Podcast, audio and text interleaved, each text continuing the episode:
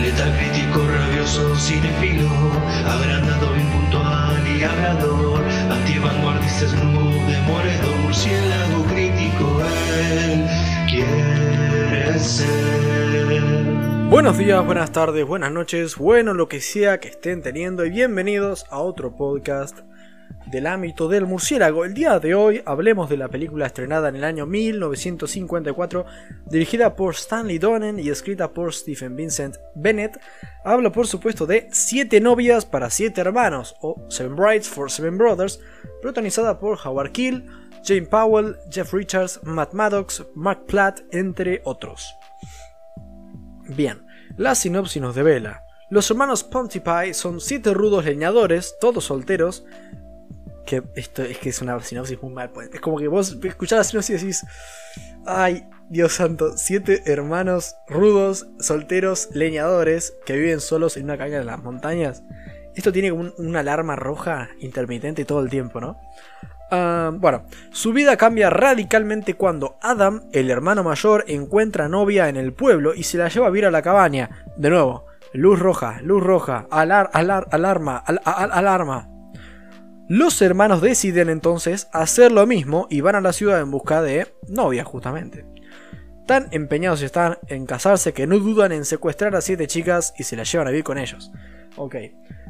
Ya creo que la sinopsis marca un poco la época y algunas cuestiones que después voy a ir comentando. ¿Expectativas? Bajas, algo bajas. Eh, la verdad no me llamaba la atención la película, pero bueno, me estoy esforzando un poco por ver cine más viejo. Y bueno, un poco lo que toca, ¿no? Así que sin más dilación supongo, ¿es siete novias para siete hermanos una buena película o cae un poco las bajas expectativas que yo tenía? Vamos a averiguarlo. Ok, comenzando con lo positivo. Creo que para ser un musical la peli tiene canciones que en líneas, en líneas generales están ok. Una me gustó mucho, tanto que la descargué. Y realmente tiene muy buenas coreografías de baile, con las cuales es imposible no quedar impresionado, la verdad. Los actores hacen un muy buen trabajo por ese lado. Y por el lado del canto, realmente un trabajo irreprochable. El protagonista, por ejemplo, Adam, interpretado por Howard Keel, no me parece una muy buena actuación la de él, por así decirlo. Pero realmente tiene una voz grave y hermosa el tipo.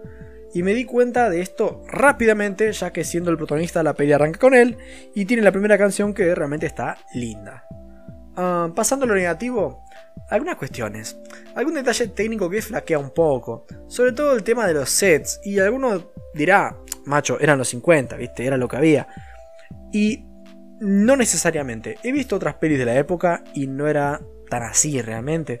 Creo que tanto antes como ahora hay pelis hechas con más o menos presupuesto. Y acá, bueno, no me convenció mucho. Y ya hablando de algo a nivel guionístico, digamos, el final. El final se me hizo facilón.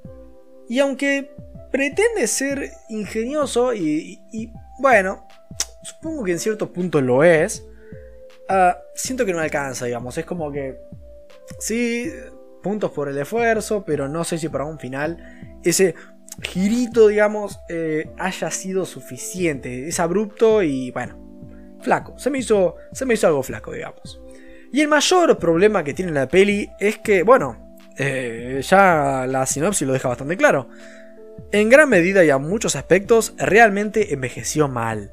Los siete hermanos pueden llegar a ser poco amistosos de entrada, digamos, ¿no? Pueden resultar de entrada un poco inquietantes, ¿no? Y sospecho que si cambiásemos la música en este momento por la de un thriller o algo así, pegaría bastante bien. O sea, imagínate, cae esta chica que viene con el tipo este, que recién la conoce y se casaron de forma un poco inusitada, digamos. Ah, y cae a una casa sin saberlo, donde hay tiene seis cuñados, eh, los cuales están todos sucios, son todos oscos, eh, la miran callados, le acercan. Es turbio, o sea, yo lo vi y me puse nervioso, o sea, me, me dieron malas vibras en ese momento, ¿no? Em, que no, bueno, obvio, la película no trata de eso, es algo mucho más whimsical, vamos a decir. Pero que bueno, este realmente es algo turbio. En cierto punto hay cosas que sencillamente han envejecido mal. Porque la peli es vieja y a su vez está ambientada en una época aún más vieja. El tema del machismo es tal vez una de esas cuestiones. escenas que realmente uno las ve y abre los ojos como diciendo, eh, o sea, wow, o sea, wow. Cosas que la peli puede encarar o tomarse de forma juguetona, como que sabe que está mal, digamos. Pero como que dice, pero tampoco para tanto, pibe, escúchame una cosa, pollo, son en el 86.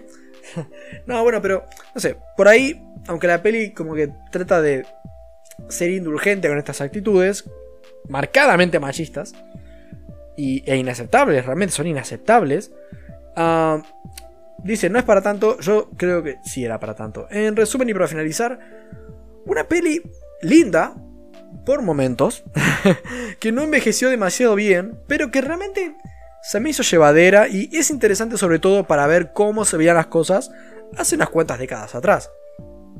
Más valor histórico que otra cosa. En lo personal no vería siete novias para siete hermanos siete veces, sino con una vez, cuanto mucho, como un entretenimiento casposo. Le doy un 6.7 y a ustedes les agradezco un montón por haber escuchado hasta acá. Nada destacable de esta peli, si quieren pasar de largo, que probablemente lo que pensaban hacer, no sabían directamente su existencia, que siga así la cosa. Muchas gracias por escuchar, buenas noches. Porque.